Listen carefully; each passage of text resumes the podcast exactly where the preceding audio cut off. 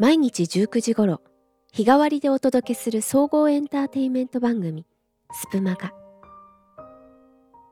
ラジオは旬の話題や情報をバラエティで笑いや元気を音楽は心に響く素敵な歌とメロディーを声劇でドラマの世界を味わい一週間の疲れは朗読で癒しましょう。日曜は琴の葉図書館。ようこそカラビンカです。さて本日はカラビンカの初めての試み作ったお話を読んでみるという実験的番組です。私がスプーンを始めた4年前現在スプマガのメンバーでもあるセプさんがまだ別名で活動をされていた頃弾いていたショパンのノクターンオーパス9の2を聞いた時このお話を書こうと思いました。私は長らくセプさんの演奏のファンでしたがスプマガの以前の企画で声劇を一緒にさせていただいてつながりができてアイデアを話したところこちらの音源を提供してくださいました。本当にありがとうございます。割と具体的な地名も出てきますから実体験だと思われる方もいらっしゃると思いますが全てではありませんが実体験です。初めて作ったお話なのでセプさんの演奏に見合うクオリティになっているかとても不安ですがスプマが参加の時の目標の一つであるオリジナルのお話を作って発表したいというものが素敵なピアノで彩っていただくという形で叶えられたことを幸せに思っています。まずは第一歩を踏み出せた感じです。こちらに関してはご意見やご感想うんアドバイスもお待ちしております。お話を作れる人って本当にすごい。改めて尊敬します。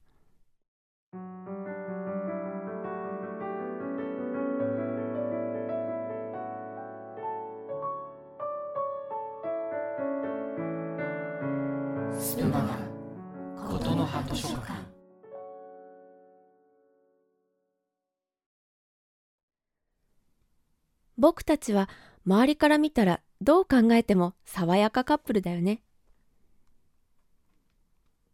無邪気さに少しおどおどした様子を含ませて彼は言いました。天保山の大観覧車の窓はゆっくりと海を縁取る夜景を動かして見せていました。彼女はふんわりと体重を持ち上げていた座席の感覚が少しずつ逃げて落ちる方向へ変化するのを感じました。胸の奥からチクリと音がしました。視線を窓の外へ下ろして黙っていました。南光の明かりが少しずつ近づいてきて観覧車を降りるとあれ？さっきのは何だったんだろう？と我に返った気になり元のいつもの二人へと引き戻されたのでした。二人は恋人同士ではありませんでした。同じサークルの先輩と後輩でした。彼はピアノを弾いて歌うのが好きでした。でも彼女は彼のピアノの音は好きだけど歌がちょっとと言っていつもからかうのでした。そんなことを言い合えるほどとても仲の良い二人でした。仲は良くても恋人同士ではありません。ひょっとすると彼はそれを望んでいたかもしれませんが。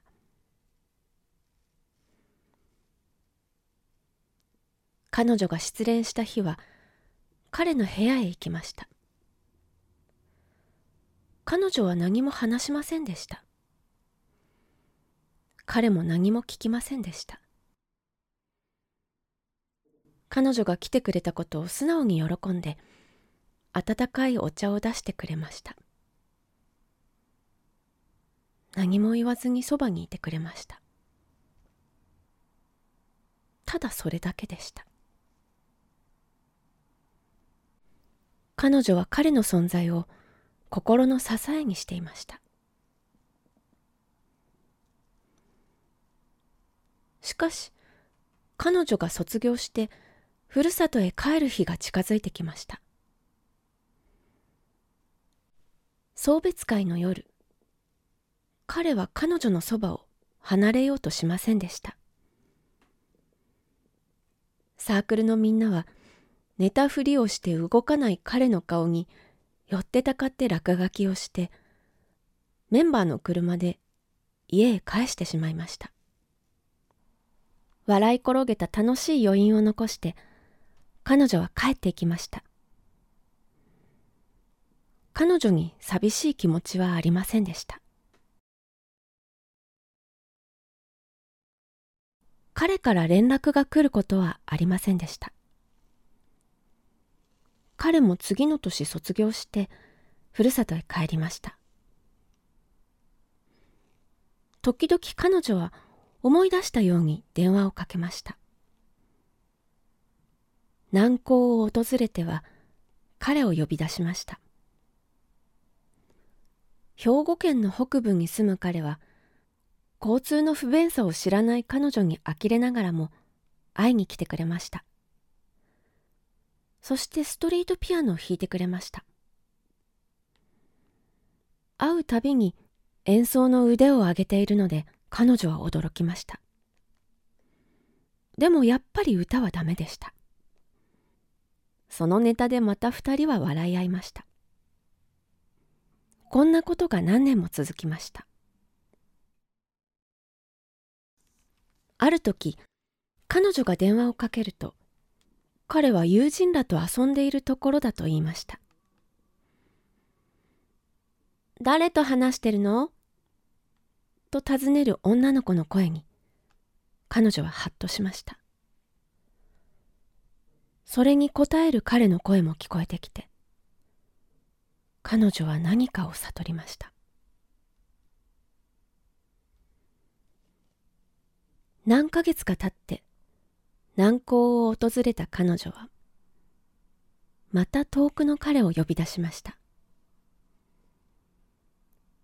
彼女を待ちながら弾くピアノの音がこれまでとは明らかに違って聞こえてきて彼女は息を止めて青ざめました。明らかに音が色づいて甘くなっていたのでした。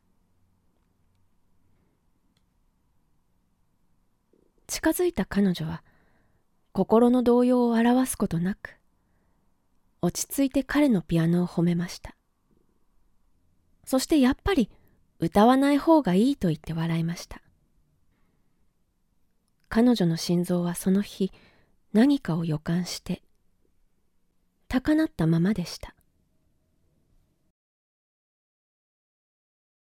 ある日珍しく彼からの電話が鳴りました。彼女は湧き上がる嬉しさと同時にあの時の予感を思い出しもしやと思いつつも明るい声で答えました。結婚の報告でした。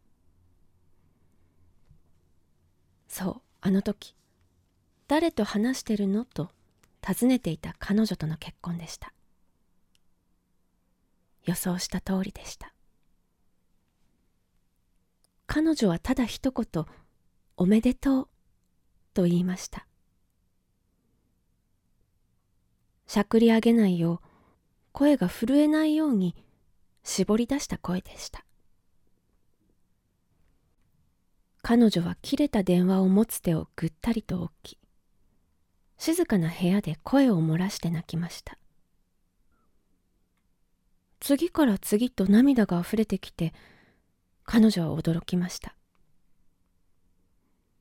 それまで彼からはこんなに感情を動かされたことがなかったからでした。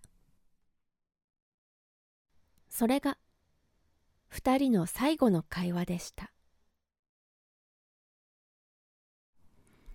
それから何年も何年も月日は流れました。そんなことも忘れてしまうくらい長い時間でした。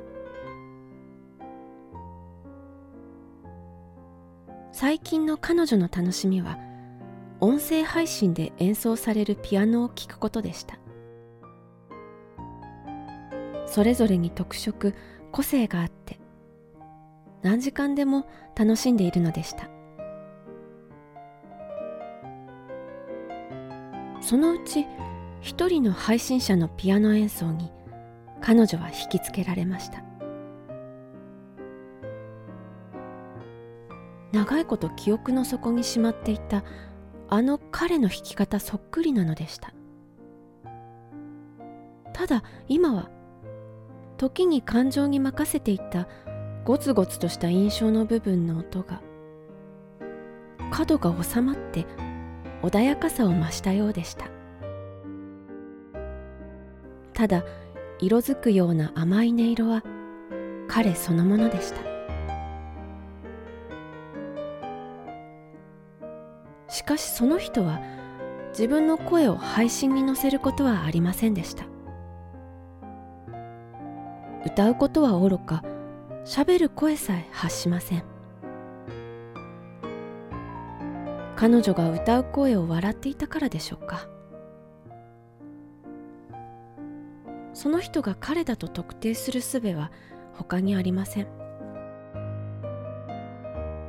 そしてごくたまに配信されるライブを待つしかコンタクトの方法はありませんでした。初めは何とか知りたいと願っていた彼女でしたがもう本当にその彼なのかわからなくてもいいのでした。